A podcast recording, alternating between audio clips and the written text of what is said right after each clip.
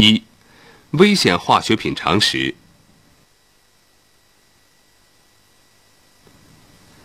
爆炸品在外界作用下，如受热、撞击等，能发生剧烈的化学反应，瞬间产生大量的气体和热量，使周围压力急剧上升，发生爆炸。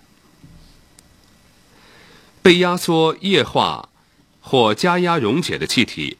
储存于耐压容器或特别的高强度耐压容器内，一旦泄漏遇明火、高温或光照，即会发生燃烧、爆炸。或毒害人畜，易燃的液体、液体混合物或含有固体物质的液体，一旦包装容器破裂泄漏，会产生爆炸、燃烧，甚至有的还能产生腐蚀、中毒等后果。易燃固体、自燃物品，因燃点低，对热、撞击、摩擦敏感，易被外部火源点燃而迅速起火，并可能散发出有毒烟雾或有毒气体。氧化剂和有机过氧化物处于高氧状态，具有强氧化性，易分解并放出氧和热量。遇酸、受热、受潮或接触有机物，还原剂后，即可分解出原子氧和热量，引起燃烧或爆炸的危险。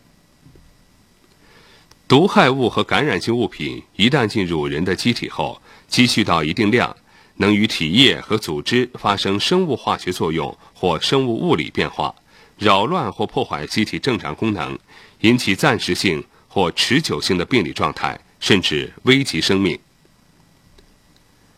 放射性物品能够自原子核内部自行发出穿透力很强而人的感觉器官却不能感觉的粒子流射线。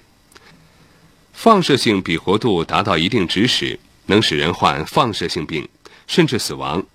放射性物品有块状固体、粉末、晶体、液态和气态等多种形态，包括以放射性物品原材料或零部件中含有放射性物质的各种物品。腐蚀品化学性质非常活泼，能与很多金属、非金属及动物机体等发生反应或电化学反应。与人体接触二至四小时内出现可见坏死现象，具有腐蚀性，能使物质表面受到破坏，甚至变成废品。不少腐蚀品具有毒性、易燃性或氧化性中的一种或数种。